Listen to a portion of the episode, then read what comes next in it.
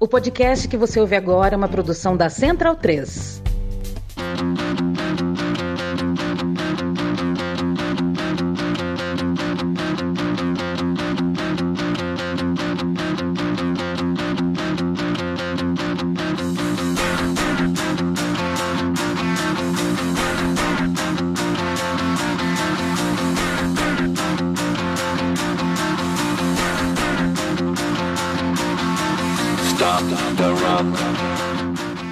Bem-vindo, bem-vinda, amigo e amiga da Trivela e da Central 3. Dia 3 de dezembro de 2022 começa o mata-mata, começa a fase final da Copa do Mundo. Holanda e Argentina classificadas, Austrália. É, vai, não sei se vocês sabem disso, mas nesse regulamento da Copa de 2022 perdeu. Você sai do vestiário direto para o aeroporto. É uma regra nova da, da, da FIFA. É. E, no Qatar, perdedores não podem voltar para os hotéis, vai direto para o aeroporto sei se vocês ficaram sabendo disso. Não. É, de modo que os Estados Unidos, os States, já estão em voo e a Austrália vai logo mais. E o pior, né, já é domingo na Austrália, né? Deu uma boa risada essas piadas, piadas bobas, né? É, um amigo argentino escreveu: Puxa, que dia difícil para os australianos. Perderam na Copa e já é domingo. Amanhã já é segunda. tipo, piadinhas bobas, mas tudo bem. Eu me chamo Leandro Amin, estou lá de Felipe Lobo, Leandro Stein, Bruno Bonsante e Matias Pinto. Uh, vamos ter calma, gente. A gente acordou hoje com, com a Folha de São Paulo, foi a primeira a noticiar. A gente sabe que muitas redações, muitos jornais, TVs já estão com gente na frente do, do Albert Einstein. A gente sabe como é que é a movimentação da comunicação quando a gente recebe uh, uh, notícias que mais ou menos preparam a nossa editorialização. Mas cuidados paliativos uh, não significam sentença necessária de morte. Calma, calma. E mesmo que fosse, uh, as coisas têm o seu tempo, a vida tem o seu tempo. E o cuidado paliativo não é morte, muito contrário. O cuidado paliativo é vida, é dignidade, é, é, é, é tratar uh, a enfermidade com, com dignidade, com humanidade, com calma. É, e com proteção, que inclusive, né, a Juliana Kunk Dantas, apresentadora do, do maravilhoso podcast Finitude, é, explica muito bem isso na, nas, nas, redes sociais. Uh, até, até a morfologia, né? A palavra paliativo, né? Vem de, de proteção. então, vamos com calma, vamos com calma. É, até porque essa seria a pior notícia uh, que a gente poderia receber uh, dentro do mundo do futebol. Viva Pelé, que fique, que fique bem e que fique uh, uh, lúcido e que não sofra e que a gente tenha só o melhor uh, para contar. É... Dá uma, dá uma, dá uma, dá uma coisada aqui, viu, Bruno Monsante? Mas é... que tal para você? Vamos começar já a falar de Copa do Mundo, de Argentina e Holanda. Eu vou começar hoje falando sobre o jogo mais de tarde. Uh, o Messi foi o, o, dono da partida, mais uma vez. O Messi faz uma boa Copa do Mundo, boa para ótima. É, é, difícil achar espaço. Tinha passado o melhor momento da Argentina no jogo. Né? Já tinha, já estava começando a aparecer um jogo com o caldo, com o caldo já mais grosso. Sai o gol, sai o gol do Messi. E aí a gente vê é, uma noite de gala do Messi, a gente vê uma noite inspirada da torcida, a gente vê um segundo tempo gigante do Depou, a gente vê uma seleção da Argentina que desperdiça chances e a gente vê uma partida que quase sai do controle de qualquer tipo de narrativa e possibilidade. A gente quase teve um empate da Austrália, o que, o que faria com que a gente viesse aqui. A gente ia passar uma hora aqui uh, em silêncio, sem saber direito o que falar. Parece que é, a Copa está desafiando a gente a isso, né? A entregar realmente um jogo que a gente vai chegar aqui e falar não sei o que aconteceu. Só, só isso, sinceramente não faço a menor ideia. Esse foi quase um desses, né? Assim, quando o lateral esquerdo da Austrália, quase vindo o barrilete cósmico do Maradona ali, dribla a defesa inteira da Argentina e faz um golaço. Você pensa, o que está acontecendo, né? Porque o jogo não estava caminhando para isso. Mesmo a, o segundo gol sai no começo do segundo tempo, aos 10 minutos, ainda tem mais 20 e poucos, é, até sair o gol é, de sorte da, da, da Austrália. É, e foram 20 minutos mortos, tranquilos. O jogo estava controlado pela Argentina, né? É, mas acho que o relevante da partida é que, mais uma vez, diante de uma situação adversa, a Argentina perdeu a cabeça. Né? E, quando digo perdeu a cabeça, não é que saiu dando porrada em todo mundo, mas esqueceu de fazer o básico, né? Que é, esqueceu de, de, da organização defensiva, esqueceu de tirar a velocidade do meio campo quando tem a bola, de tentar cadenciar um pouco mais. É, parece até que calculou que ia tomar um gol de qualquer jeito, então precisava fazer o terceiro, porque não, como se não, não se sentisse mais apto a defender a Austrália que é um absurdo que a Austrália tem o pior ataque dessa competição em qualidade técnica. Então, é, a, a, a, Argentina precisa muito sentar, deitar num divã e tentar entender por que, que, diante da primeira, da menor situação adversa, ela fica desesperada nessa Copa do Mundo. Foi assim contra a Arábia Saudita, Leandro... foi assim contra a Polônia e foi assim nesse jogo de novo. Muito boa série que você me indicou, viu, Bruno Bonsante? É. Muito obrigado, estou envolvidaço. De nada. O, Leandro Stein, é, para o seu boa noite, sabe o que, que eu separei? Eu quero hum. uma pincelada numa tarde de sábado de Marsella, 1998, Holanda 2, Argentina 1. Foi a última vez que essas duas equipes se enfrentaram no mata-mata de Copa do Mundo. Foi um grande jogo, um jogo que marcou. Ele é a semi de 2014. Perfeito, perfeito. Você me desculpa, o Matias. É a penúltima vez que eles se enfrentaram no semifinal de 2014, pós 7 a 1 uh, ah, o Brasil detonado e argentinos e holandeses fazendo a semifinal em Itaquera. É... Mascherano rasgando o seu. Exatamente. Exatamente. É... Tudo bem, Leandro Stein? Será Tudo que a gente, vai, a gente vai reviver a, aquele sábado de Marsella? Não pela qualidade dos jogadores, né? A Copa de 98 tem um peso especial, ao menos para mim, e, e, assim, por qualidade técnica, é, é, uma das Copas mais legais, né? Quantidade de jogadores, a qualidade dos jogos. E, e a, a, lembrança mais forte que fica desse jogo é o gol do, do Beckham, né? A, o domínio do Beckham no, no gol, uma das jogadas mais plásticas é, mais fantásticas. É um texto até que tem na Trivela, se alguém quiser pesquisar, é o, o Beckham contando como, como pensou aquele domínio, como pensou aquela jogada, uma matéria até que já estava pensando em resgatar para subir no site às vésperas da Copa. E, e, é uma, uma história muito forte, embora essas duas seleções cheguem com ambientes bem distintos, pensando em 98, né? Até tem elementos em comum aí com, com aquelas Copas, pensando principalmente no Davids como uma presença marcante no, no banco da, da Holanda. Não, não lembro se alguém da comissão técnica da, da Argentina acabou jogando, estava é, na Copa de 98, acho que não. Acho que o Ayala. É, o Ayala, Ayala. acho que estava. É. O Ayala estava, é, o Samuel ainda não.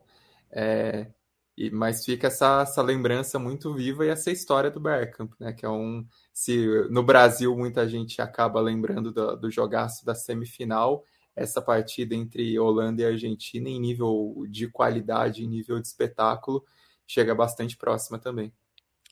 Van der Sar, Heisiger, Stan, Frank De Boer, o improvisado Numan, Felipe Cocu, Davids, Ronald De Boer, Vinjonk, Kluivert e Bergkamp, Roa, Zanetti, Ayala, Sensili, chamou Almeida, Simeone, Ortega, Veron, Cláudio Lopes e Batistuta. Puta que eu pariu. Gus Hidkin e Passarela no banco. Boa noite, Felipe Lobo. Boa noite. É...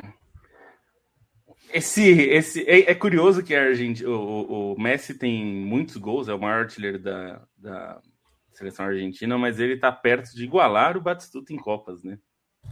É, é curioso, né? É, nas, a vida é. do Messi em Copas não, não foi tão feliz, ou não sei se diria feliz, porque o Batistuta também não foi campeão, mas o Batistuta fez muitos gols em Copas, né? Em momentos importantes, fez gol em decisão de Copa América, né? Enfim, é, tem. É, isso também tem um peso, né? E claro que, que eu não acho nem de perto que o, o, o Batistuta é melhor que o Messi, né? Mas é que tem essa. Acho que por isso que às vezes a gente olha, tem gente que olha assim o número de gols, sei lá, do Ronaldo e fala: ah, é... não é tão sei lá, o Lewandowski assim. fez mais gol que o Ronaldo, nem sei no total, mas enfim, um, algo assim. E fala, ah, é, é, mas é que às vezes a gente não tem a dimensão do peso, né? Que, que esses jogadores conseguem ter. E acho que hoje É, tem sido assim para a Argentina, embora não tenha sido sempre assim com o Messi na Argentina, é, ele tem, tem tido um peso muito grande né, para fazer as coisas e para conseguir os resultados. É, não, não, não consigo enxergar essa Argentina ser campeã sem o Messi decidir. É, porque é, por mais que a Argentina tenha sido melhor do que nos últimos, me... nos últimos anos, né? Mas é depois, assim, hoje o Messi quase embalou um presente, a bola, assim, colocou uma fitinha para o Lautaro e o Lautaro jogou fora, né? É... E teve outras jogadas, né?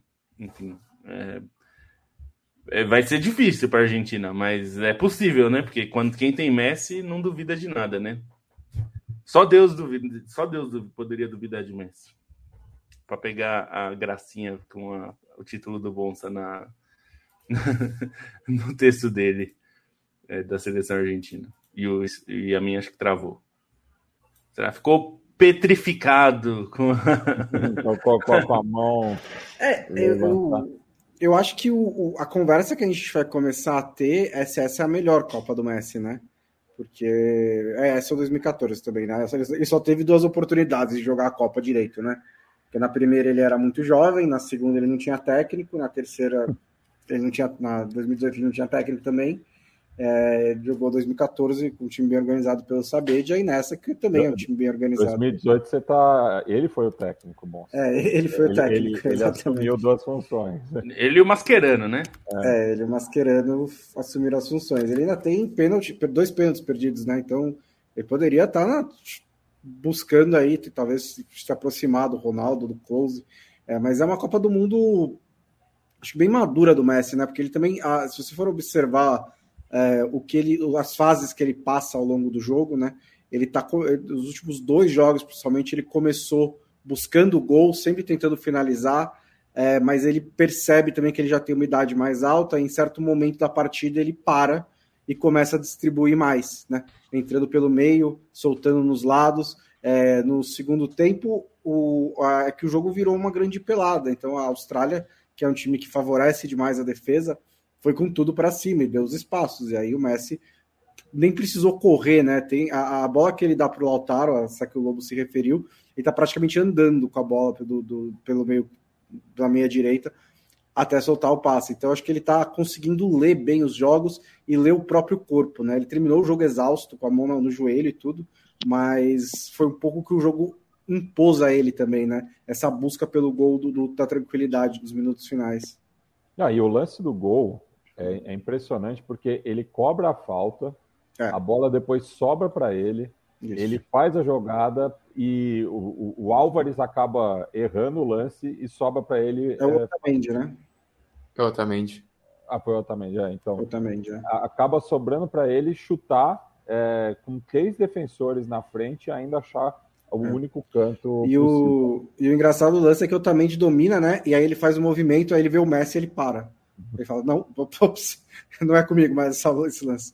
Aí, e esse detalhe também eu achei fundamental para sair o gol, porque não é só o Otamendi que para, a própria defesa da Austrália defesa. ela demora um segundinho para reagir, para raciocinar, é. e aí é o suficiente para o Messi, né?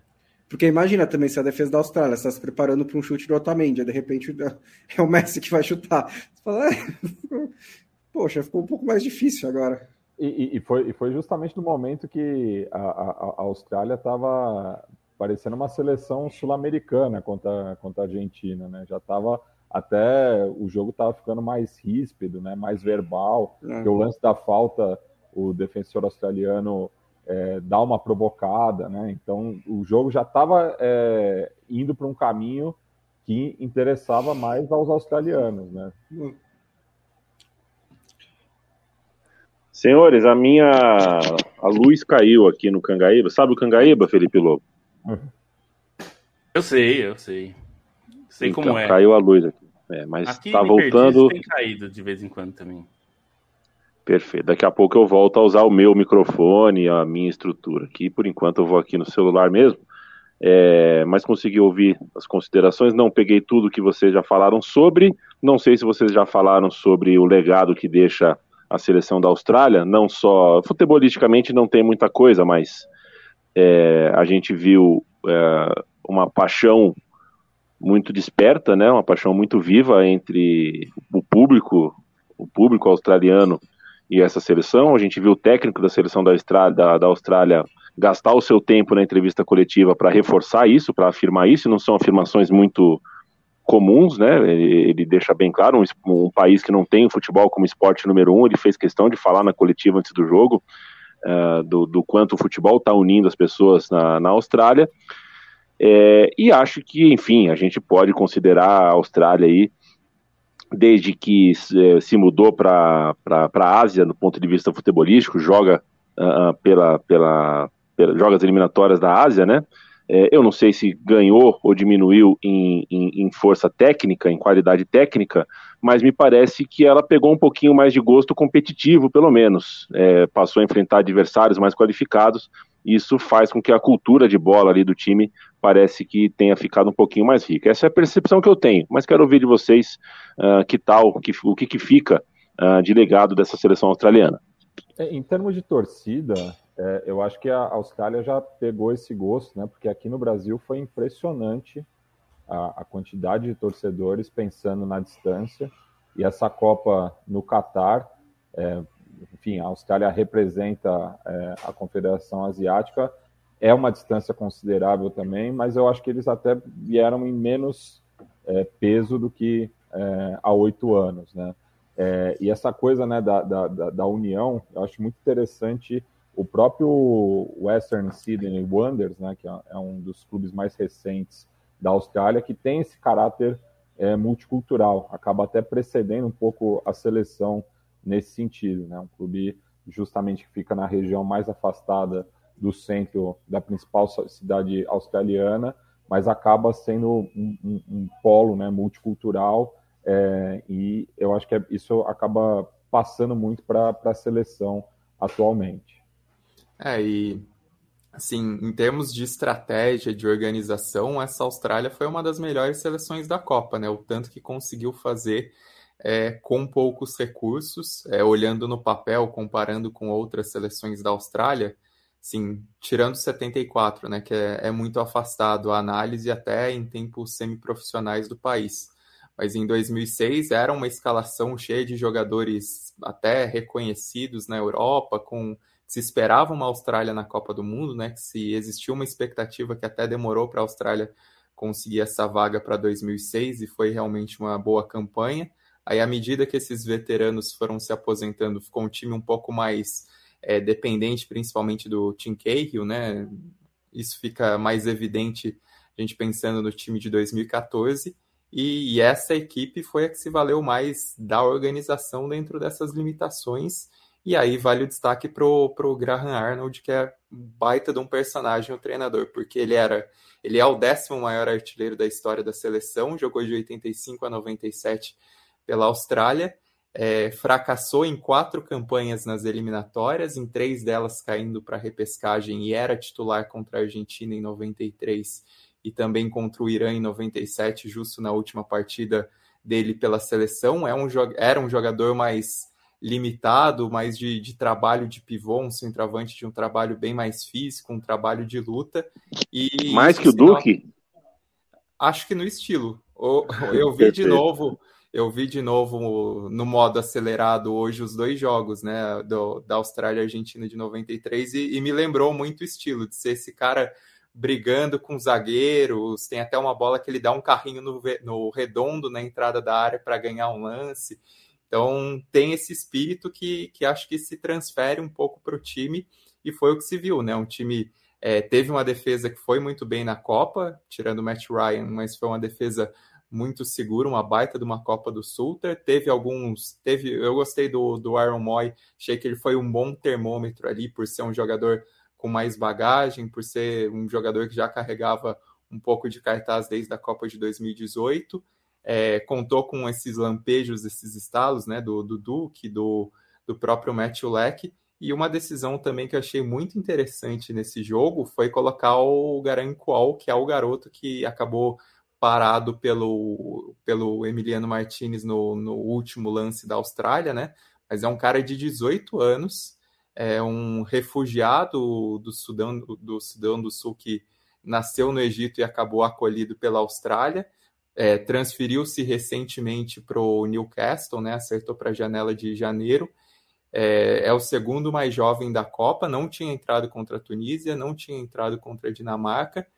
Foi uma carta na manga para esse jogo contra a Argentina e assim, imagina se se esse garoto marca o gol, né? Então uma, pouco, uma né? decisão é uma baita de uma aposta do do Graham Arnold ainda quase dá certo. Então é uma seleção que dentro de todas essas limitações foi um time que foi gostoso de assistir por essa vibração, não necessariamente pelo trato com a bola, mas esse tipo de vibração, esse tipo de é, sentir a Copa do Mundo, né? Ter essa, esse gás em Copa do Mundo vale demais, ainda mais quando se contrasta com uma com a porcaria que foi a Dinamarca, né? Então, uma Copa muito digna da Austrália e, e imagino que conquistou os, os torcedores australianos exatamente por essa entrega, né? É, e tá rolando né, o, debate né, se essa é a, é a, melhor representante da Austrália em Copas do Mundo.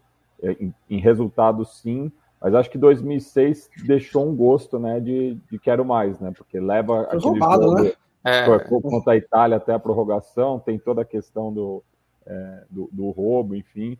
A, a, aquela seleção acho que deixou né, um, um, um, um sentimento de que podia ir mais longe. Eu acho Era. que a, a, atual chegou no teto, né? Bateu no teto.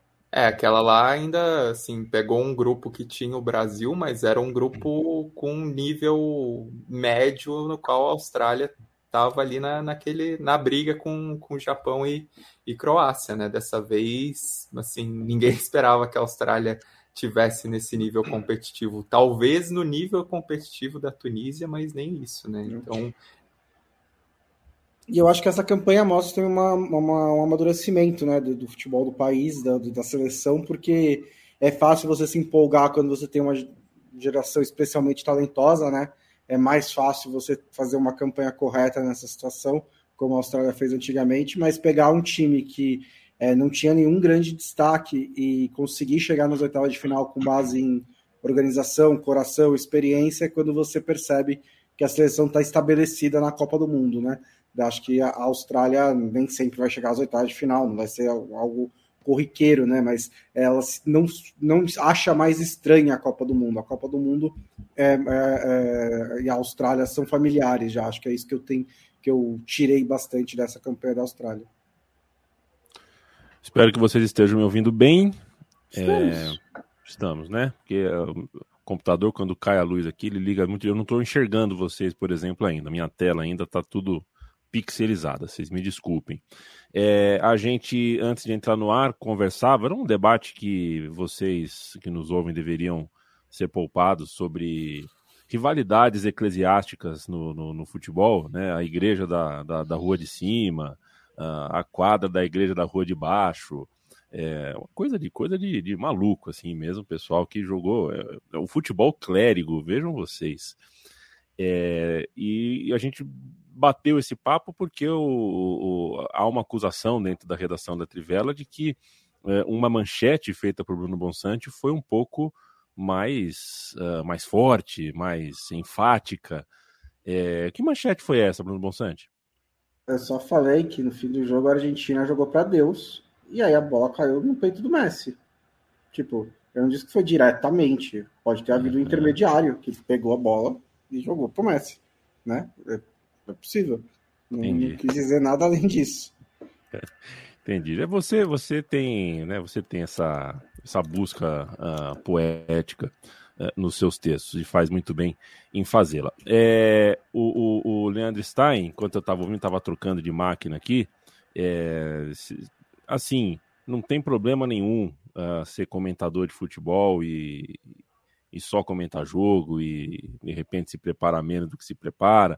É, mas é, trabalhar nesse trampo aqui, trabalhar nesse trabalho, não é ver dois, duas horas de jogo por dia, não, tá? hora que você estava jogando videogame aí, provavelmente o Leandro Stein estava assistindo Argentina e Austrália de 93. É, só falo isso porque o Stein não fala, o Lobo não fala, o Bonsa fala, então eu falo por eles, né? Quando vocês acham que eles não estão. Quando eles não estão vendo o jogo de hoje, eles estão vendo o jogo de ontem para se preparar para o hoje e só não vem o jogo de amanhã porque não dá, porque o amanhã ainda não chegou. Podemos ir para Holanda, Estados Unidos? A gente quer falar mais alguma coisa dessa Argentina? A Argentina de Depou, de Otamendi, de alguns destaques. Acho que hoje o Acunha foi bem também. Uhum. Boncinha, você se, se mexeu na cadeira. Eu acho que você quer falar. É, não, acho só citar que depois de uma fase de grupos muito, muito ruim, o Depou hoje foi bem. Nossa, muito bem. Muito é, foi bem. É, e é, a Argentina precisa bastante disso, né? Ele é um cara que dá muito equilíbrio nesse meio campo é, que estava faltando na primeira fase, até por isso o Enzo Fernandes conseguiu é, brilhar tanto. E eu também gostei do Lissandro, né? Do Lissandro Martinez, que entrou no intervalo. O Scaloni mudou o esquema dele para três zagueiros, liberou os laterais. Já até que a Argentina melhorou. É, o gol acaba saindo um pouco depois. E o Lissandro também faz o bloqueio que impediu que a Argentina levasse é, um golaço da Austrália, o cara driblando todo mundo. Foi um bloqueio muito importante para moral da Argentina.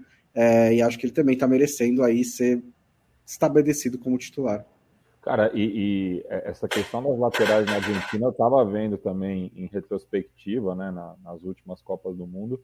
É, se aqui no Brasil existe né, essa queixa, na Argentina eles têm improvisado muito mais do, do, do que aqui, né? Porque é, Burdiço já virou lateral, né? Hoje com, com esse esquema do Luciano Martinez, o Heinz, e, é, enfim, é, é, é, difícil lembrar, né, do, do, dos laterais argentinos fora Zanetti e Sorin que jogaram Copas do Mundo, né? Porque sempre é, até virou uma faixa, né? A questão do Garcê em 2010 que o Maradona levou, né? Que é, ironizava isso porque é, a Argentina parece que produz menos laterais ainda do que o Brasil. Né? E só dois pontos sobre a Argentina. É, um é que esse jogo ele teve uma conformação, achei um pouco do jogo contra o México. E aí vale pontuar a diferença que o, que o Enzo Fernandes faz, né? Porque se faltou esse cara para organizar a saída de bola contra o México e o time estava muito nervoso, é, pelo menos funcionou agora, né? A Argentina, sem Di Maria, muito, sentiu muita falta de, de ter fluidez por esses lados de campo, né? Até pela maneira como a Austrália, ela, é, a linha era compacta, mas ela era também é, bastante próxima aos jogadores e, e, deu essa lateral e os caras não aproveitaram porque, enfim, é, principalmente pela direita ali, sentiu falta. E o banco da Argentina também pro ataque é, é outro tema para se questionar dessa Argentina, né? Assim, as trocas ofensivas, se antes tinha o Julian Álvares para entrar, ele agora é titular, é, por enquanto está sendo um problema.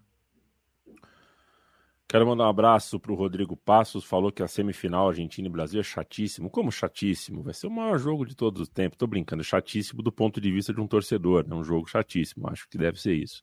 Fernando Cesarotti disse que a Argentina transou em filme de terror. O, Cesarotti, será que existe filme pornô de terror? Será que existe? Porque essa sua Com frase certeza, deu... é. deve existir, né? Deve existir. Deve existir, é. é. Alejandro Rico, essa, esse australiano, entrou com muito gás. É, o Tércio Sonic está aqui conosco. Juliano Márcio, Matheus Biscaro, o João Pedro, Léo Caetano, bastante gente. No, no, no, nosso programa diário aqui ao longo da Copa do Mundo, sempre a nossa audiência aumenta, porque o interesse em Copa do Mundo sempre aumenta. É sempre um prazer saber que vocês colam com a gente no pós-rodada. Terminam os jogos, vocês esperam para ouvir a gente, seja às 7 horas ao vivo, seja às 9 horas uh, gravado uh, no seu tocador de podcast. É um grande prazer de verdade e a gente se esforça para te entregar o melhor que temos e que podemos. Felipe Lobo. Ah, o Bruno Bonsante definiu agora há pouco, acho que, enfim, acho que é um, a gente concorda aqui, né? O time da Argentina teve dificuldade de controle da partida. Né? O time da Argentina uh, poderia ter controlado melhor uh, o confronto hoje. E em algum momento ela se perde, né? Se se descontrola, se perde, corre um risco que não poderia correr essa seleção da Holanda me parece uh, imune a isso. Me parece uma seleção uh, ao custo, ao preço de às vezes ser um pouco mais pragmática do que precisava. É, eu, eu, não consigo ver essa seleção da Holanda uh, perdida.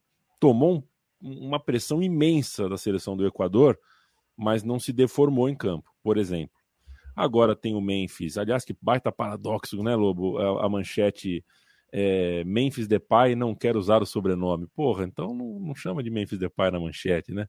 Esse é um grande paradoxo. Mas o Memphis está bem, está inteiro agora, né? Mais inteiro agora do que na primeira, segunda rodada ele estava baleado, estava meio fora de, de, de, combate. Ele qualifica o time. É, e hoje a gente teve o grande jogo do Blind, hoje a gente teve mais um bom jogo do De Jong, a gente teve uma seleção da, da Holanda que fez dois gols iguais né, no primeiro tempo, dois gols muito parecidos, e fez, no fim das contas, os três gols explorando o lado direito, o esquerdo da zaga dos Estados Unidos.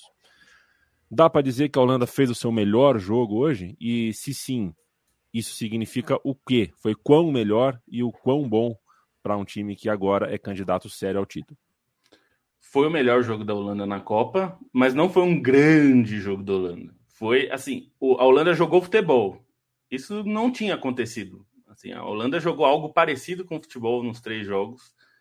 É, contra o Catar, eu tenho dúvida se dá para chamar de dizer que jogou, assim, meio que no automático ganhou o jogo, porque o Qatar é um time bastante ruim de futebol.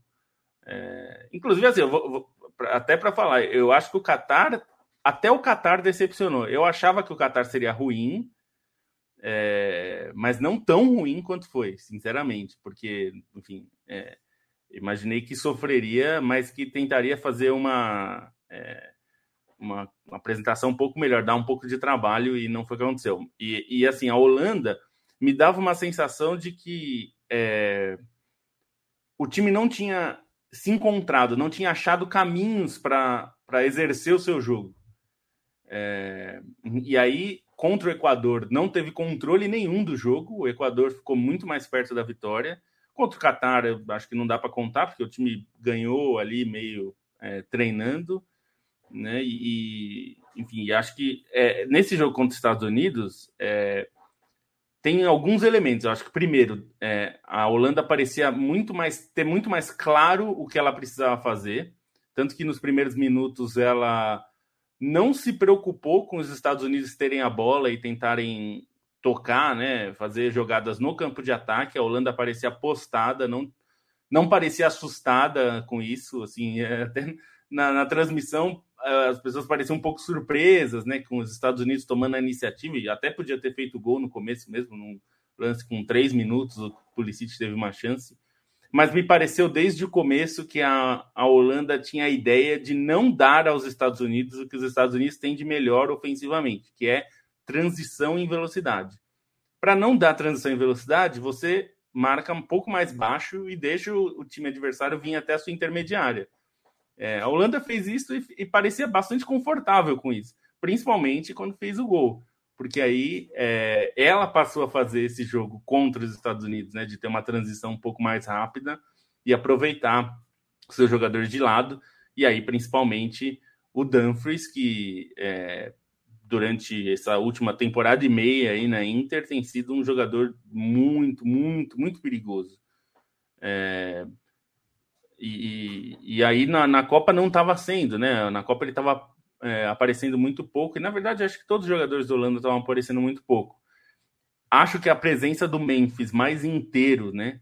E, aliás, essa coisa do Depay, ele se acertou com o pai dele, viu? Em julho, é, ele e o pai eram brigados, né? Ah, pode voltar agora a falar de pai? É, ele prefere, continua preferindo ser chamado de Memphis, mas ele não é mais. Ele não falava com o pai dele, né? Porque o pai dele abandonou. Assim a como mãe... a Holanda, a Holanda prefere ser chamada de País Baixos. Né? É, exatamente. Ninguém respeita. É, é, que o problema é que nem os holandeses respeitam, né? Porque é. os, os E eu vou próprio... dizer, é, essa experiência com os Estados Unidos recente, aí, nos últimos dois dias, país com plural é difícil, cara. Hum. Tipo, né? País é, é, muito mais fácil quando o país é singular. Então... É, é.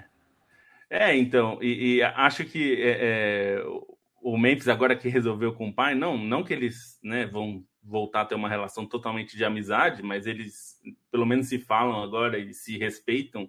Você tá mudo, Yamin. Ainda bem, porque eu não falei nada que preste. Eu falei Memphis de boa com o pai. É, não, então, é, é mas é, eu acho que a presença dele inteiro, porque ele claramente não tava, faz bastante diferença para a Holanda, porque ele é, ele pode ser uma referência em alguns momentos, mas ele é bem mais do que isso, né? Ele é um jogador que cria espaços, cria jogadas, arma o time. Ele, ele veste a 10 não só numericamente, às vezes ele exerce um papel um pouco de 10, de recuar para fazer o, a Holanda jogar. É, e acho que ele, estando inteiro fisicamente, realmente pode fazer bastante diferença para a Holanda ter um time melhor. É, porque a gente viu também umas mudanças na defesa, né? Desde o começo da Copa. É, o Timber está jogando bem, ele é um jogador jovem, né? E está é, sendo mais seguro do que o Delite, é, que era um jogador que falhava muito em momentos decisivos, né? E acho que ele está mostrando que pode ser um caminho interessante para a Holanda. É, e aí é algo que até durante o jogo a gente falou, né, na, na nossa, nossa conversa interna, a, Holanda explorou os problemas que os Estados Unidos têm, né, que é centro da zaga dos Estados Unidos, né, os dois zagueiros são de um nível abaixo do resto do time, claramente, é, eles não são não conseguem fazer a saída de bola tão bem e também não defendem é, do melhor jeito. Então, é, realmente é um nível. É um nível de MLS. Esse é o nível da defesa é. da MLS. É, é, esse é o problema. Um deles joga na Premier League, tá? Mas é, é, o nível de MLS. É, o nível é de MLS. As defesas da MLS em geral são assim. São, tem super dificuldade de jogar. E é, o ataque é um problema, tanto que o, o Jesus Ferreira, que foi titular hoje, não tinha jogado um minuto na Copa até agora.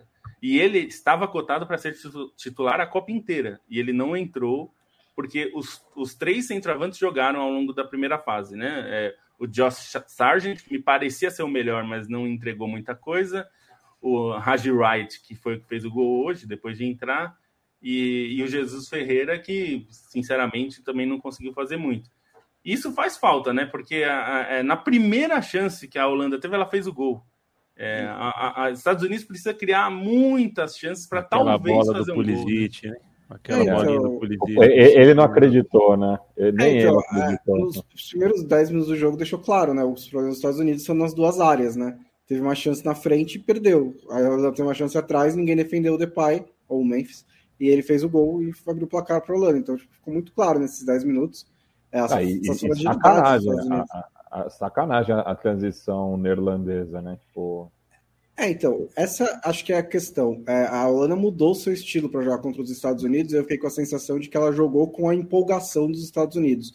Ela jogou com essa vitalidade dos Estados Unidos de ser um time que pressiona muito, que corre mais do que você e que vai tentar te abafar. É, mais ou menos como a Croácia fez com o Canadá. Depois daquele começo avassalador do Canadá, a Croácia conseguiu sair da pressão no meio-campo com, com a qualidade dos seus meias. A Holanda é um time muito mais experiente do que o dos Estados Unidos. Então, acho que a Holanda atraiu os Estados Unidos e, quando conseguia escapar da pressão, ganhou principalmente o Dumfries, que é um cara que é muito forte na transição, muito forte para atacar corredor, que não tinha aparecido nos três primeiros jogos, porque a Holanda fez um jogo extremamente lento nos, nas fases de grupos, principalmente contra o Qatar, mas também nos outros dois jogos.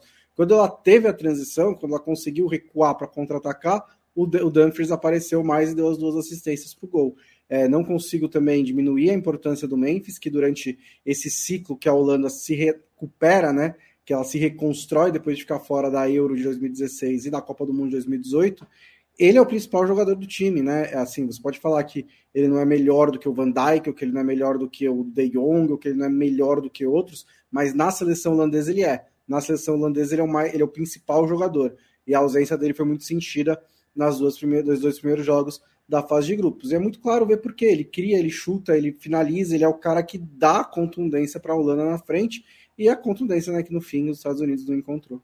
Eu só queria fazer uma defesa dos zagueiros dos Estados Unidos, porque não tem como ser pior do que o Anthony Robinson. Assim, o lateral esquerdo dos Estados Unidos é, é muito sofrível. É Outro muito da Premier League. É, o outro joga, inclusive companheiro, né? Inclusive Exato, do, dois companheiro dos dois do Fula. É, Estados Unidos, o que fica assim, claro, é como o meio-campo acaba sobrando como o melhor é. setor do time e a base para uma montagem pensando em 2026, né?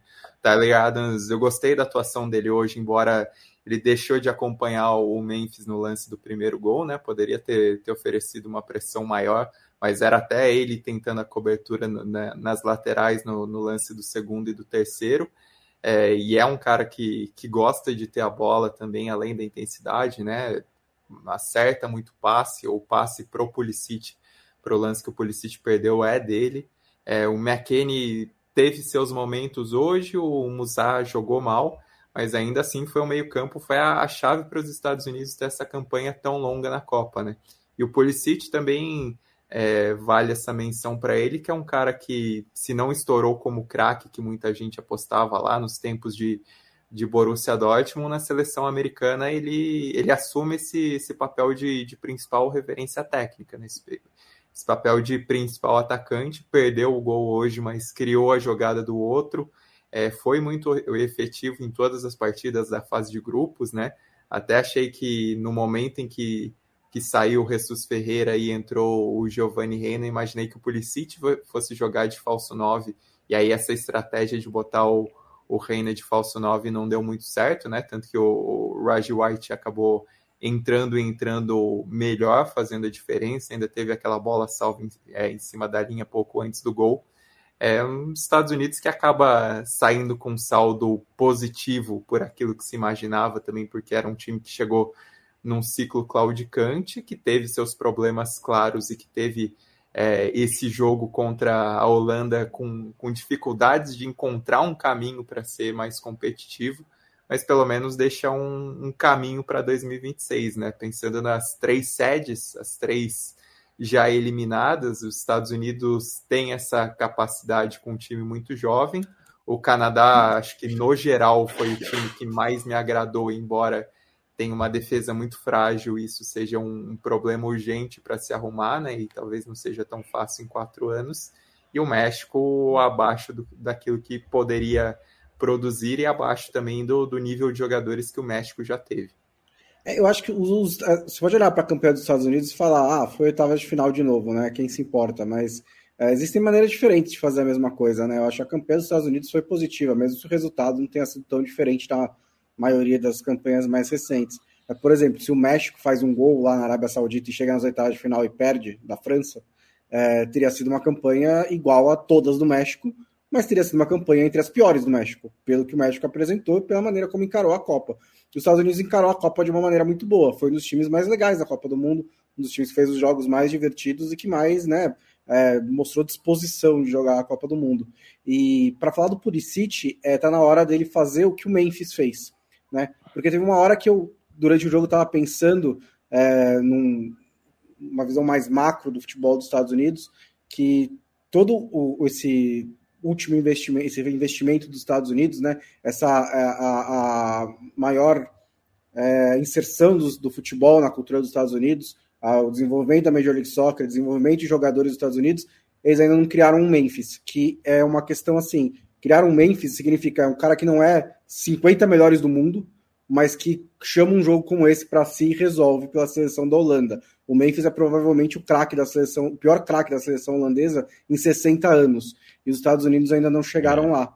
É, eu acho que o Pulisic tem potencial para isso, acho que o Reina pode ter potencial para isso, mas o que o Memphis precisou sair do Manchester United, onde ele não estava jogando, para ir para o Lyon, um nível de exigência abaixo, para recuperar a confiança, para recuperar a sequência, para encontrar o seu melhor futebol e aí carregá-lo para a seleção holandesa. Talvez seja a hora do Pulisic fazer isso, porque eu não sei se ele vai ter nível para jogar regularmente pelo Chelsea. É, é, é o, o, Lobo, é só uma, assim, né? É, se os, quando os Estados Unidos fizerem o, o Memphis deles, talvez ele vá se chamar Eindhoven. pode ser, pode ser, é verdade. Por que não, né? Ou Amsterdã. Se o Memphis é holandês. Amsterdã. Pode ser, pode ser. É, não, é, é, o que eu ia dizer é o seguinte: é, os Estados Unidos têm esses dois problemas, né? Zaga e, e, e centroavante, mas tem a posição ali de pontas. É, tem bastante jogador com bom nível. Nenhum deles é craque, evidentemente, mas são bons jogadores, assim, além do, dos titulares, né? Do Pulisic, o Timothy Oea, que por vezes é contestado, mas acho que ele tem um nível bom, joga em em bom nível aí no futebol europeu. Mas é, aí tem o Brandon Aronson, que é um jogador que me parece ter bastante potencial para evoluir, para se tornar um jogador regular da seleção americana como titular. É um, jogador que tem essa capacidade. O próprio Giovanni Reina, que a gente já falou, tem, é, acho que tem nível ali para estar tá jogando bem. E entre, curiosamente, dos jogadores da MLS, ainda tinha o Jordan Morris, que é um jogador já não tão jovem, mas que fez uma carreira bastante importante na, na MLS, decidindo a MLS, sendo importante. E acho que esse é um, é um aspecto. Os Estados Unidos tem sempre um problema, que é o seguinte: na formação de jogadores, que eles até perceberam há mais de 10 anos, a gente fez uma entrevista com eles, é, com o pessoal da MLS, e eles falaram que eles já tinham percebido que não teria como manter o sistema de universidade para futebol, porque não, não funciona. Futebol é, um, é, uma, é uma dinâmica muito diferente, porque tem o um mercado mundial, o que não acontece na, nos esportes americanos, né, em geral. Então, eles estavam investindo desde aquela época em montar categorias de base, mais ou menos como acontece no resto do mundo. O que o, o problema é um grande atleta americano que tem capacidade física, atlética, com 12, 13, 15 anos, normalmente ele é puxado para esportes que rendem muito dinheiro. A MLS é, é, a liga de todas as grandes ligas americanas, incluindo o hockey, é a que tem o salário mínimo mais baixo. Então, por vezes, o, é mais lucrativo é, para o jogador que é bom em futebol eles ir para a universidade, cursar a universidade e tirar o seu diploma do que ser jogador na MLS. Isso é um problema, porque muitos caras que têm capacidade ou vão para outro esporte, para atletismo, para NFL, para NBA, é, e que muitos caras são multiesportistas, né? Isso é muito comum nos Estados Unidos. A gente vê vários jogadores que é, até o nível high school, eles, né, eles jogam em dois ou três esportes. O, o Allen futebol Iverson, é a última opção. Né? Podia ter sido jogador de basquete ou futebol americano. Né? É, então. E, o Lewis também. É, e, o, e, o, futebol universitário é, também não tem um nível de competitividade como não, não a, o, o, basquete, por exemplo. A NCAA é mais competitiva do que qual, qualquer. A, a maioria Provavelmente qualquer liga nacional, né? É. é. Não, então, e tem um problema que é o futebol não pode esperar até o cara ter 24 anos para ver se ele vai jogar, né? É diferente, porque eles têm um meio monopólio das ligas. Claro que no beisebol tem o Japão, tem a Coreia, mas não é a mesma coisa, né? É, então, o, beisebol, o beisebol tem a questão do farming, né? Que poderia ser é, uma solução para a Major League Soccer. Poderia ser, poderia é. ser. É, é essa é uma questão para eles, mas eu acho que assim, do, do que a gente está vendo do time para voltar para a Copa, é, acho que tem uma base muito boa. Como o Bonsa falou, a campanha não é nada demais, mas a base para o time acho que é boa e a perspectiva é boa. É diferente do México, que a gente olha o México e fala: não sei como vai chegar em 2026 esse time, né? Porque não tem grandes potenciais ali é, né, para montar um time. Agora, os Estados Unidos tem um bom time, assim como o Canadá, né? A gente falou do Canadá. O Canadá perdeu os três jogos e, e saiu em alta porque jogou bom nível de futebol, né? Acho que assim, é, tem um. É, são os dois times mais jovens desses três, né? É, eu confesso que eu não sei se está pintando aí um zagueiro jovem para entrar no Canadá. Então também não, não sei. É, mas, é, o, é, Canadá que padece também do mesmo problema é. dos Estados Unidos e com um universo né, de formação. Bem de menor, né? Bem menor, né? É, é frio é, os Estados Unidos podiam é, é, o, chamar o Timothy Weah e ver se ele convence o pai também a jogar, né? É, o, falta um George Weah. Não precisa ser é. tão bom quanto o George Weah nos Estados Unidos, mas, mas falta um jogo de fato, Não, falta esse jogador. Aliás, será que a opinião pública na Libéria está cobrando o George Weah de tá. voltar para o país, né? Porque pior que tá. Deu, né? Pior que tá. Ele, tá Copa, ele ficou a Copa inteira, né? Ficou. É. É... E só para só para responder ao Paulo aqui, por que a seleção feminina americana de futebol é potência usando esse sistema de universidade? Porque a concorrência era muito baixa. E o que acontece hoje é que o futebol feminino. Primeiro, a Liga Feminina de Futebol americana não é muito forte. Por mais que a seleção seja, a Liga Feminina americana, atualmente, ela perde boa parte das ligas europeias.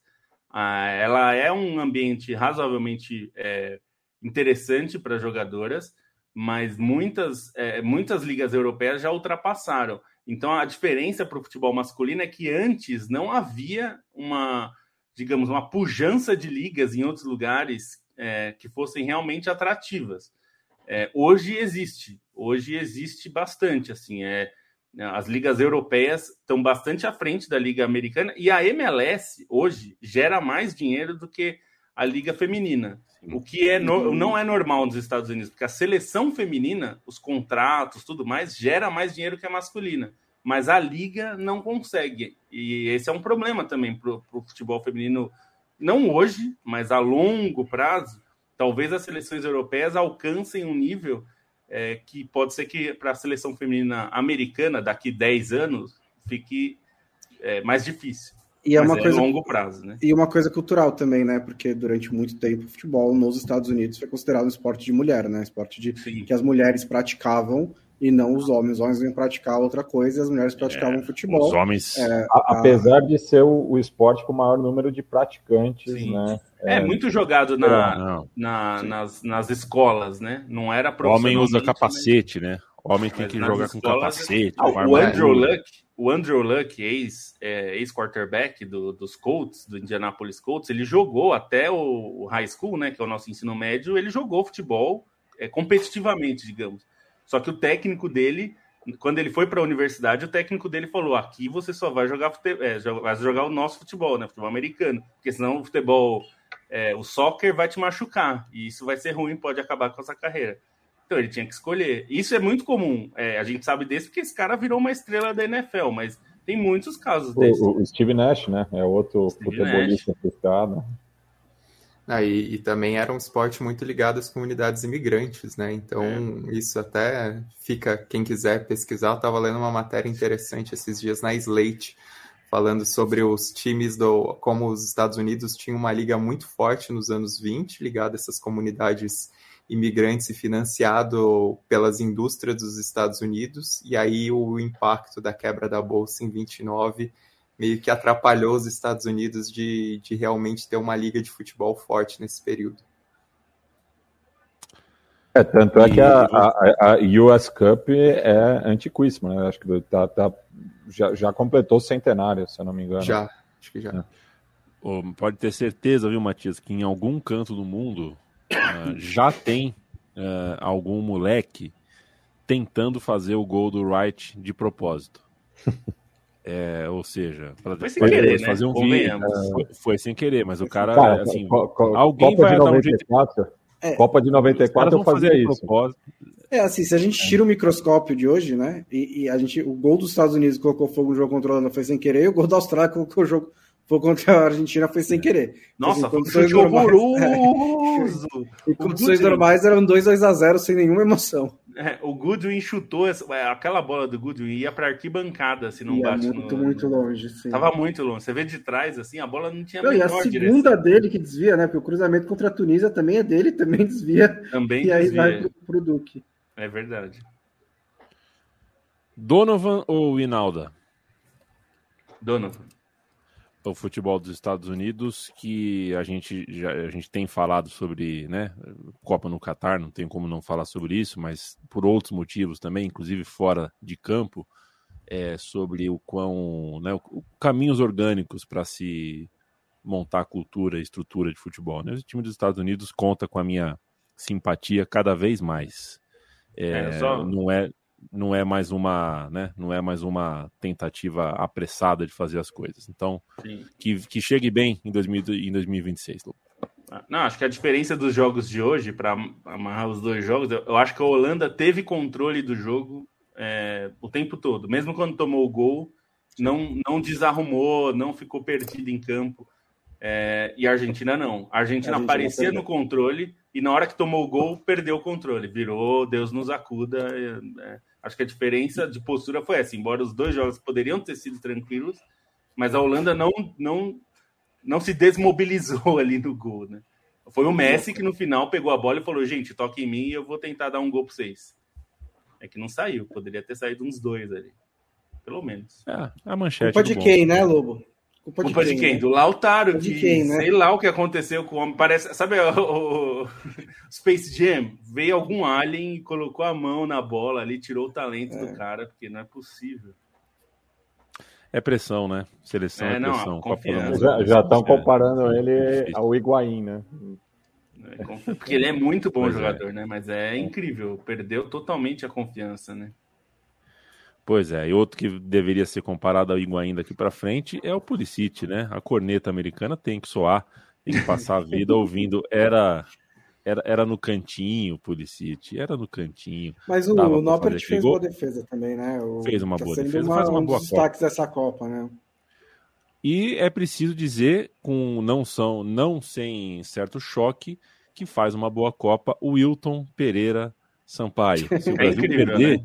Se o Brasil perder para a Coreia do Sul, esse cara está cotado para a final da Copa do Mundo, porque apitou os três jogos muito bem. É, muito bem. E, e, e é impressionante, né? Como os árbitros brasileiros rendem melhor em competições internacionais. Eu não sei porquê, né? Eu me dou, eu me dou o direito de achar que um dos fatores importantes é ter uma, é, uma direção de arbitragem um pouco mais uniforme, digamos, em termos, tentar colocar parâmetros mais próximos de um árbitro e outro e tal. Porque né, a gente vê as orientações em alguns lugares que eles pegam as orientações da FIFA e basicamente imprimem e usam no banheiro, né? É, fica um critério maluco.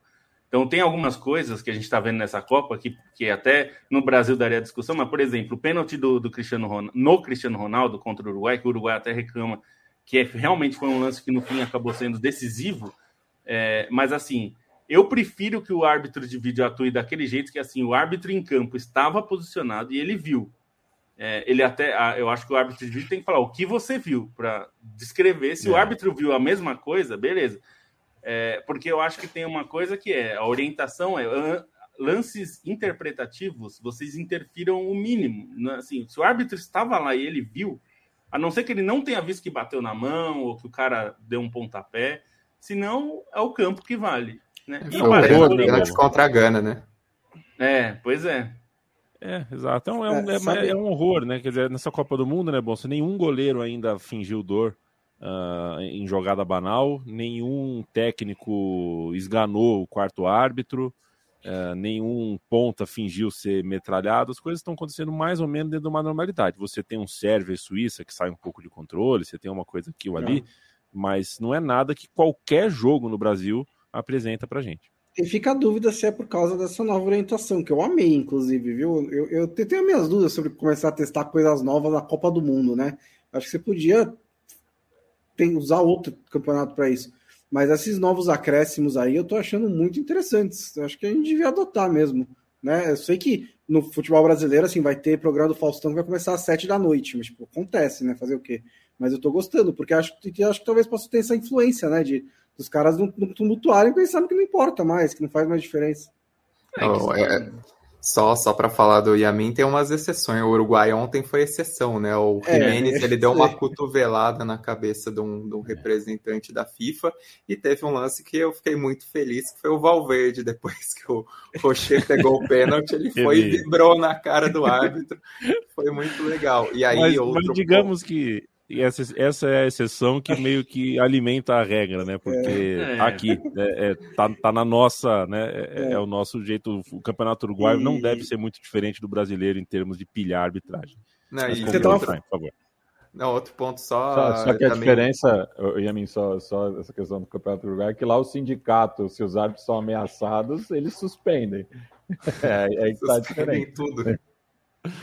Não, e outro ponto também sobre a arbitragem é que o parâmetro na Copa do Mundo às vezes eu acho um pouco baixo, porque a gente vê árbitros de outros continentes que também são sofríveis, né? A arbitragem dessa, dessa Copa do Mundo tem uns caras, assim, você olha o Bakary Gassama, que agora não lembro que jogo que ele apitou, que ele parecia num ritmo lento apitando o jogo, não foi um jogo tão exigente, mas parecia num ritmo lento, e foi um árbitro que teve polêmica na final da Champions africana e é impressionante como esses caras continuam chamados para a FIFA mesmo com polêmicas, né? Então também tem isso.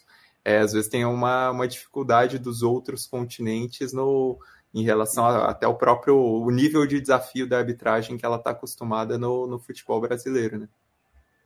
É, e é só para pegar essa coisa dos goleiros se jogarem a mim. A gente já falou, mas o dia que a arbitragem, a comissão de arbitragem brasileira quiser resolver, começa a expulsar os caras, dá cartão. No primeiro, na segunda expulsou. Ah, mas tem 10 minutos, mexeu no jogo. Aqui tem isso, né? Os caras ah, mas eu não sou vem médico. comentarista. Não, e vem comentarista falar, não, porque é, é, mexeu no jogo, estragou o jogo. Se tiver orientação e todos os árbitros fazerem isso, acaba. Sabe um exemplo bom disso? É, no começo dessa Copa do Mundo, lembra que eles estavam marcando vários pênaltis, os caras agarrando dentro da área? É. Parece Então, que depois, parou, né? Depois de dois, não teve mais, né? Pro- provavelmente alguém da comissão falou: Ô, rapaziada, não é assim, viu? Vamos parar com isso aí. E sabe, Amis, Ou- falou do Pereira Sampaio, mas tinha cotação para quem vai apitar a final da Copa. Não sei se em todos os sites. é, e o italiano Daniel Orsato, não por acaso, estava como favorito. Ele pode, Mas pode acha que a Itália não poupar, chega? né? Pode Oi? até se Ousada essa poupar, previsão. né? É, mas é, ele foi- começou, né? Agora não sei. foi- eu, eu vi as cotações antes da Copa começar, agora eu não sei como Ah, é e que tá. se, e se o, se o alemão apitar a final, eu vou até o Qatar e em, embalo o campo. É, e só, só para deixar claro que eu falei assim, tem árbitro ruim em qualquer canto. Assim, vê, assistam os jogos do campeonato espanhol, principalmente, porque acho que é da- das grandes ligas é de Sim. longe a pior. E o Matheus Laos também tá, tá, tá na Copa e tá fazendo cagada sempre.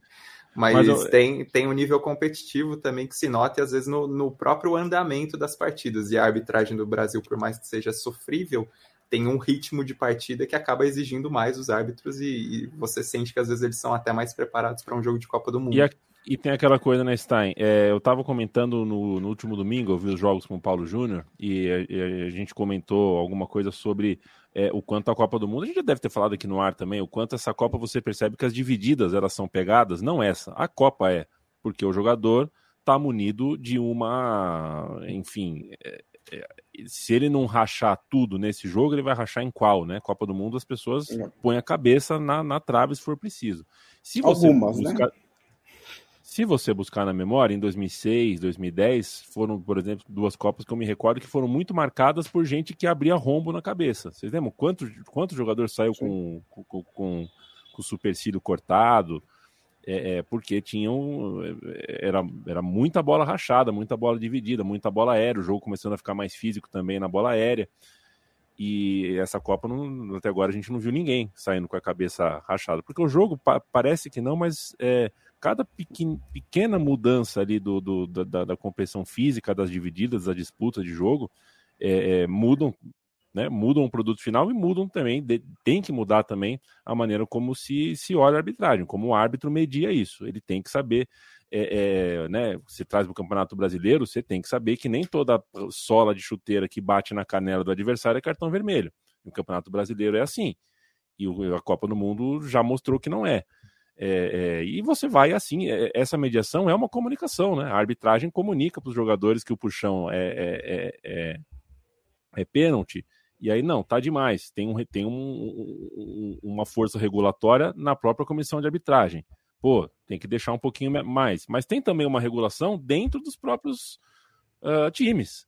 Gente, estão marcando muito, vamos puxar menos, segura menos. E aí, nessa mediação, é que o é, é- é- é que o jogo acontece. A gente até acha, é, o Uruguai é a exceção, de fato, que é, esse nível de competição, nível Copa do Mundo, o mundo inteiro assistindo, todo esse cerimonial, toda essa coisa, todo esse envelope ao redor do jogo, domestica o jogo ah, em, em uma medida alta, né? Você dificilmente vê, assim, o que a seleção do Uruguai fez após o jogo de ontem é uma exceção mesmo na Copa do Mundo. Eu não consigo imaginar uma seleção perdendo a linha federal, trocar soco, por exemplo, com o adversário. Isso não vai acontecer numa Copa do Mundo porque é um ambiente muito mais controlado do que um campeonato sueco, do que um campeonato ah, guatemalteco. É, mas a gente está lidando com jogadores que estão tratando competição como a competição que, na qual eles colocam o, o- a cara na dividida se for preciso. A dividida é sem meias medidas. Ou a arbitragem ah, ah, apita ah, sabendo disso e, e lidando bem com isso, ou a gente tem, de fato, arbitragens desastrosas. E aí, quando o Wilton faz isso lá e não faz isso aqui, quando se deveria ser mais fácil apitar o Campeonato Brasileiro, né? é, de fato a gente fica meio a gente fica meio puto. É isso, senhores. Só para dizer rapidamente que o corte do corte do, Alex, do, do Alexandre, não, do Alex Teles é muito prejudicial, né, para o Brasil, muito, porque é, até o Bonsa tweetou sobre isso aí, era uma é, brincando, né, que como assim o Tite não se preparou, né, para perder 20% do elenco. Tem gente colocando, né? Que absurdo que o Tite não se preparou. Gente, ninguém, nenhum técnico jamais vai se preparar para perder três dos quatro laterais convocados. E ele teria que fazer o quê? Convocar outro lateral? Que aí alguém inventou, tem que convocar jogador híbrido quem é, que jogador que não foi convocado que deveria ter sido? Então, que falar... Primeiro, tem, não, tem, é. então, tem um lateral brasileiro que joga nas duas laterais. Ele tá machucado também. É. Pois não, é, não, é e, e, o Militão é, é híbrido, palma... o Fabinho é híbrido. Fabinho é híbrido, é, tipo, não, não é... é bater palma pra maluco, é, Bonsa. Porque sabe por quê? Ontem, teve, ontem no Jogo do Brasil teve gente, a, a, amigo e parente meu que não vê futebol com tanta falando, pô, é bom esse Martinelli, né? Sabe qual é a vontade que eu tenho de responder? Não, Martinelli não é bom, é o Dudu. Não, o Dudu que era o bom, o Veiga é. que era o bom, porque tem muita gente, não, Sim. tem que levar o, tem que levar o Hulk, tem que levar é. os que estão no Brasil, porque vê todo é. domingo, eu assim, acho, eu defendo isso, mas porra, é, eu acho o Martinelli que... é bom. É, o Martinelli é bom, e assim, eu acho que você pode, a gente fez essa discussão quando saiu a convocação, o Tite levou muito atacante, a gente até falou, Acho que levou. Também é o setor que tem mais talento. Poderia ter levado, em vez de mais um atacante, um outro meia, um outro zagueiro, um outro meia defensivo. Até poderia. Mas é isso, assim, como que você vai. Mas o problema do Brasil é que três jogadores da mesma posição se machucaram ao mesmo tempo. Três, três laterais. Não exatamente a mesma posição, mas três laterais se machucaram ao mesmo tempo. E o Brasil ainda tem alguma opção sobrando. O, a França perdeu o Lucas Hernandes, o Theo foi poupado e jogou o Camavinga. A França não tem o terceiro lateral esquerdo também. Tipo, ninguém tem. É. Não, é, existe. Não, até, o Alejandro Rico até falou: talvez ter chamado outro que não o Daniel Alves. Tá bom, Mas, ele tivesse chamado o Emerson. Digamos que ele tenha, tivesse chamado o Emerson Royal do Tottenham. O que, que adiantaria? Copa, em uma Copa não. normal ele não ia ter um minuto em campo. Que, não, o que, que adiantaria? Ele vai jogar na esquerda? Ele não vai é. jogar na esquerda. Então, Olha é o que só. a gente falou, né? Tem opções. O Danilo, eu tenho certeza e eu apostaria. Se o Danilo tiver condições, é ele que vai fazer a lateral esquerda. Porque eu, eu, é óbvio isso. Né? Se não tiver o Alexandre, é. vai ser o Danilo. E acabou. Sim, é, não, não tem, né? É, é isso, o... mas é que ninguém se prepara para perder três ou quatro jogadores na Copa, sendo da que dois posição, ou três são da mesma posição. Não tem como se preparar para isso. Bom, vamos embora, gente. O Gustavo Laurenti lembra aqui, né? Pô, na primeira rodada, o, o, lateral da Arábia Saudita quase saiu, teve que fazer uma cirurgia no maxilar. É verdade. Foi grave. É um caso, e é, é, o tipo de caso que eu estou descrevendo aqui. O goleiro saiu naquela bola, podia estar tá a mãe né? dele na frente, sai para rachar. Mas é, é, um, é um jogador que bateu no próprio companheiro, né? Eu estava mais lembrando de cotovelada entre adversários, em bola aérea, tiro de meta, que acontecia muito, hoje acontece menos. É, em parte porque a arbitragem começou a punir e a olhar com, com outros olhos para esse tipo de lance. Mas, de fato, é, aconteceu esse lance e não foi o único. Teve outros casos de concussão, que é algo que a gente é um avanço que a gente tem, prestar atenção nesse tipo de, de, de, de concussão, tem que sair de campo, tudo mais. Sempre avançando, senhores. Felipe Lobo, tchau. Tchau, até amanhã. Se Deus quiser e ele há de? Querer. Matias Pinto, afinal de contas, eram as igrejas da Zona Norte ou da Zona Sul que eram boas mesmo, que tinha o craque mesmo, o carapá mesmo? Boa noite. Ah, a Zona Sul representava contra a Zona Leste, só digo isso. Quem é, tá ligado. Só quer dizer que eu nunca joguei, então. Não, não... Fui boicotado pela igreja na época, só porque eu mandei um cara para um lugar não tem uma igreja batizada em homenagem. Mas não podia, não, não podia falar palavrão. Não podia. Senão você não, não jogava no, no, final de semana. É, é, o... Já tomei cartão por causa disso. Uhum. E aí eu me expulsei do jogo. O meu primo Carlos Augusto, Carlos Giraldelli, foi expulso de um jogo na igreja porque chamou o juiz de juizão. Foi um pouco rigoroso. O cara achou que era juizão, não falou nada demais. Só porque. Coisa. É que, na eu verdade, teria aproveitado ficou, que né? já fui expulso e aí eu xingaria mesmo, assim, já que, já que Mas, foi expulso o, mesmo. Ô, ô, Yamin, uma vez meu pai deu uma no meu irmão porque meu irmão chamou ele de tiozão e ele entendeu outra coisa também. É, Leandro Stein, qual foi o, maior, o melhor jogador que você jogou junto uh, no futebol eclesiástico? Beijo, boa noite. Boa noite, não, não joguei no futebol eclesiástico, mas a hora que o Bonsa falou do, do, de alguém de, levar a bola para o Messi, eu pensei, se Maradona para os argentinos é Deus, quem que é o anjo Gabriel Batistuta? Um beijo, Landstein. E Bruno Bonsante, deixo você hum. por último. Um abraço para o Aziz Berrique, É, para quem não sabe quem é o Aziz Berri, que é um camarada de 31 anos que atua na Austrália, joga no Dundee United, é lateral Não, esquerdo isso da é da- Escócia. Escócia. da Escócia, é perfeito, da Escócia. Ele, ele é Só lateral esquerdo da melhor. né? É, melhorou um pouquinho. E hoje ele ah, arrumou um entreveiro com o Messi. Brigou com o Messi na linha lateral, puxou a camisa, encarou, olhou feio, apontou o dedo na cara. O que aconteceu um minuto depois? Beijo, boa noite. Boa noite. Depois ele quase driblou o time inteiro da Argentina, né? Fez um golaço, que seria uma das coisas mais bizarras de todos os tempos, né? Levar um gol, a gente levar um gol desse arrancada do australiano. Aí só para terminar, que já me perguntaram várias vezes, né, Yamin, qual foi a série que eu, que eu sugeri para você? Falar para os nossos ouvintes que se chama é a The Bear, o urso. Mas vai jantado, viu? Porque dá fome. É. Eu recomendo jantado. também, recomendo também. É muito boa. Essa acho Ah, que a bem mim vai gostar. Não, tô tá gostando, gostando. tô gostando mesmo, tô gostando mesmo. Só não, só não contei pros outros porque é o, é o privilégio de ser amigo do Bonsa, entendeu? Aí eu não entendi. quero. co- Coisa que o Bonsa me indicou, eu não vou sair contando pra todo Mas mundo. eu É te que eu- dei, te dei 4, 5 episódios dianteira, né? É verdade, é verdade. Isso é, isso vale muito. Ô Luiz Guilherme, beijo pra você. Ele fala que eu sempre mando um abraço. Eu paro de ler depois que ele me manda depois. Desculpa, um abraço pra Belém. É, valeu, Luiz. Até mais. Sérgio Henrique, Igor, José Eduardo, Tércio Sônia, eu encontro vocês amanhã às 7 horas para falar tomara de um França 8, Polônia 0 e Senegal e Inglaterra, seja o que Deus quiser. Beijo, boa noite.